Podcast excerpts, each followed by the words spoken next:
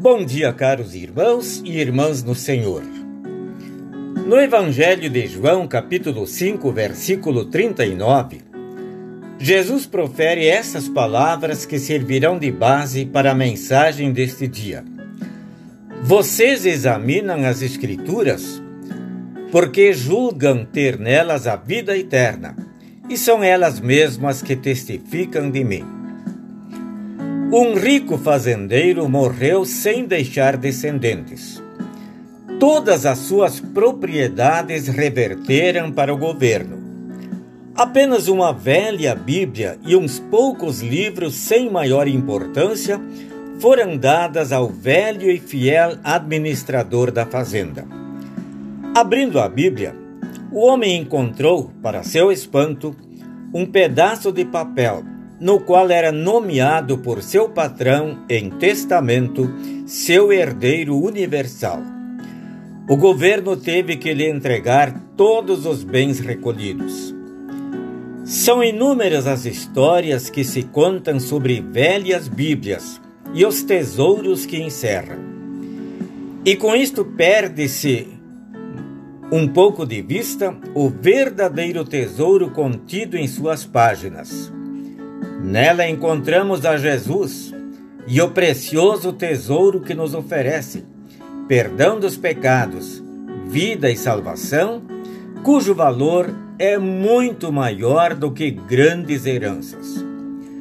Na Bíblia encontramos fontes de consolação para aqueles que estão desanimados ou atormentados por alguma adversidade. A Bíblia vai ao âmago dos nossos problemas e nos alça das trevas da preocupação para a luz da confiança em Deus.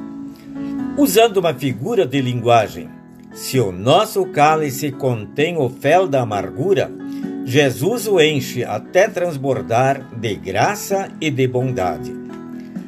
Além disto, a Bíblia acompanha o Filho de Deus até a sua sepultura espalhando em seu redor a luz brilhante da vida eterna na companhia de Deus. Estimado amigo, se examinares a palavra de Deus, a Escritura Sagrada, com coração humilde e crente, encontrarás nela tesouros nunca imaginados. Ela restituirá à tua vida o que de melhor existe: alegria de viver a despreocupação daqueles que sabem estar seguros nas mãos de Deus. Fará de ti uma criatura para quem não existirá problema sem solução. Examina, pois, as sagradas Escrituras. Elas testificam de Jesus, aquele que é o meu e o teu Salvador. Amém.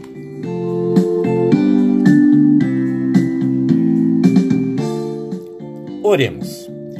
Obrigado, Senhor, por termos acesso à Bíblia e reconhecermos o seu valor. Concede que reconheçamos sempre melhor o seu grande valor, valor e façamos uso dela. Em nome de Jesus. Amém. A mensagem de hoje foi baseada no livro Pare, Medite e Viva, da editora Concórdia sem identificação do autor. Deus esteja com todos vocês e os assista também neste dia.